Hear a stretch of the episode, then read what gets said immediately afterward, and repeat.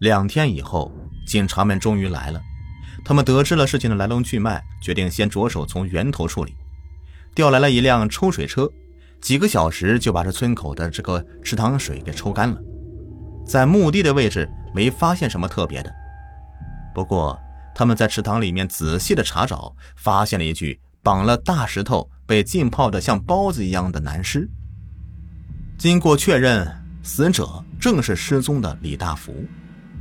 另外，在角落里还找到几个轮滑。他们带来的法医检查了村长和李大富的尸体，检查了他们的致命伤。他们推测，凶器是一把类似于菜刀一样的东西。这根本不是水鬼作怪，这应该是一例典型的连环谋杀案。陈警官在村长出事的地方探查了一遍，有了重大发现。村长走过的那块石板是人为挪开的。因为一小段绳子绑在石板上面，陈警官马上通过这段绳子展开调查，但这绳子在村里来讲是相当普遍的，还是村长在农忙的时候发给各家各户的，这条线索显然断了。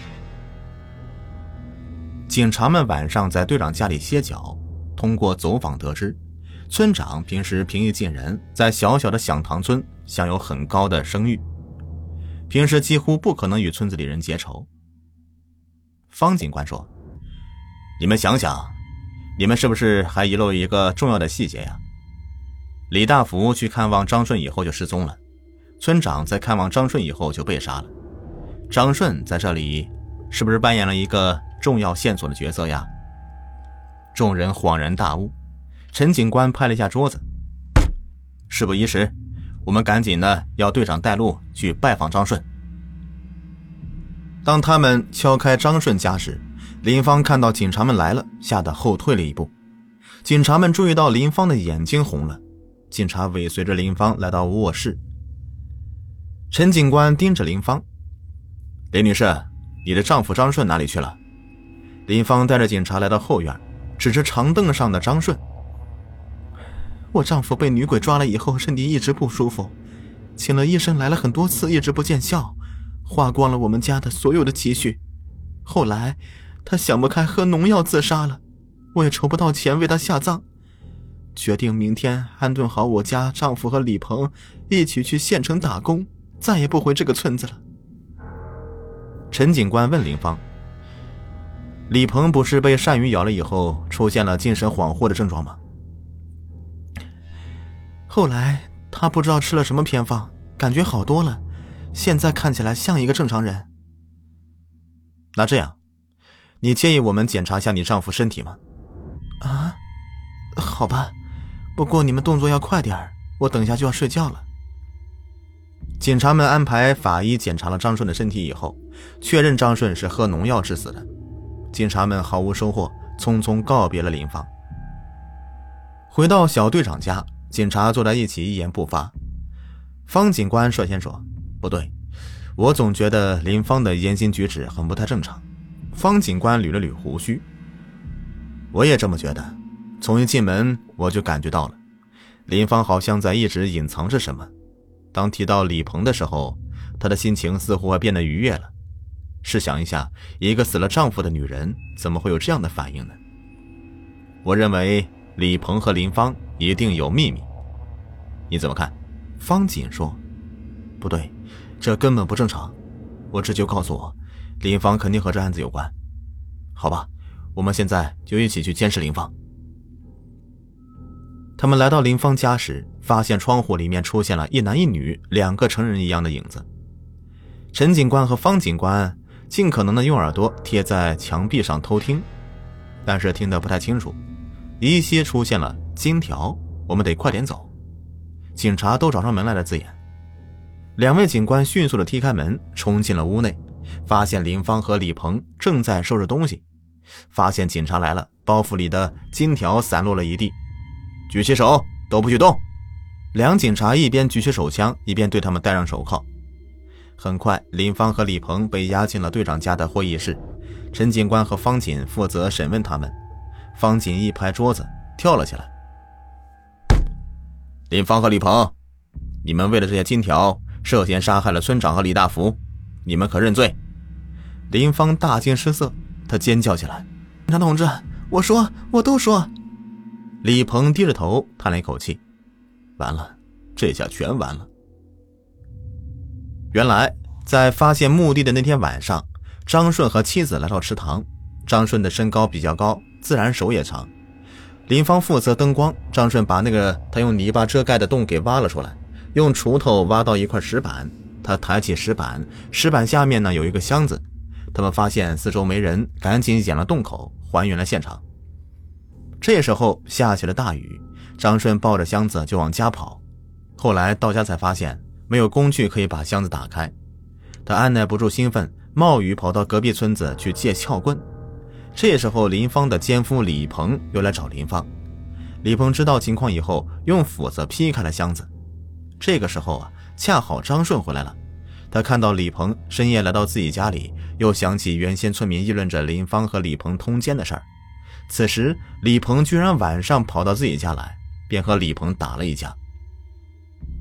李鹏怀恨在心，为了和林芳在一起，还要分那些金条，决定除掉张顺。他猜到喜欢游泳的张顺明天肯定会去游泳解暑。一方面，他趁夜色打开堤坝，在张顺游泳的必经之路上设置好轮滑；另一方面呢，他借口自己被鳝鱼咬了的事实，胡言乱语，散布谣言，说池塘有水鬼显灵，要找替身。第二天傍晚，提前从林芳口中得知张顺即将要下水游泳消暑，便准备好一切作案的道具。含着稻草潜到张顺的身边，用自己连夜制作的假发和水鬼的铁手套开始作案。用绳子挂上铁钩，顺势勾住张顺的上身，用手抓住双脚，把张顺当作是皮影人使唤，一拉一扯，打算就此折腾死张顺。想不到张顺的力气太大，手里的刀具掉进水里，还是没能给张顺致命一击。后来有人用竹竿拖张顺。此时，李鹏的体力不支，也就就此作罢。张顺被捞上来后没什么大碍，但是为了避免被怀疑偷了金条，在床上就装昏迷，等待时机和林芳远走高飞，永远的离开村子，也离开李鹏。张顺被水鬼附身的那天晚上，李大福来拜访张顺，在门后面偷听到了林芳和张顺的对话，知道了他们偷了金条。他不动声色的进门以后，就开始调戏林芳。他威胁躺在床上的张顺，如果不分给他一些金条，他就将他们的事情给抖露出去。张顺稳住李大福，分给了他一些金条，趁他出门不注意时，用菜刀杀了李大福。凌晨的三点多钟，他们用石头绑在李大福身上，冒雨抛尸池塘。村长来看望张顺时，对林芳说：“上面会来人调查。”其实这个时候，李鹏大老远的就看到村长来张顺家，已经做好一切准备。为了金条，索性除掉村长这颗眼中钉。果然，村长踩中了那块被绑了绳子的石板，他在往水下一拉，村长就失足落了水。他把村长拖进水里，身材弱小的村长经不起各种折腾。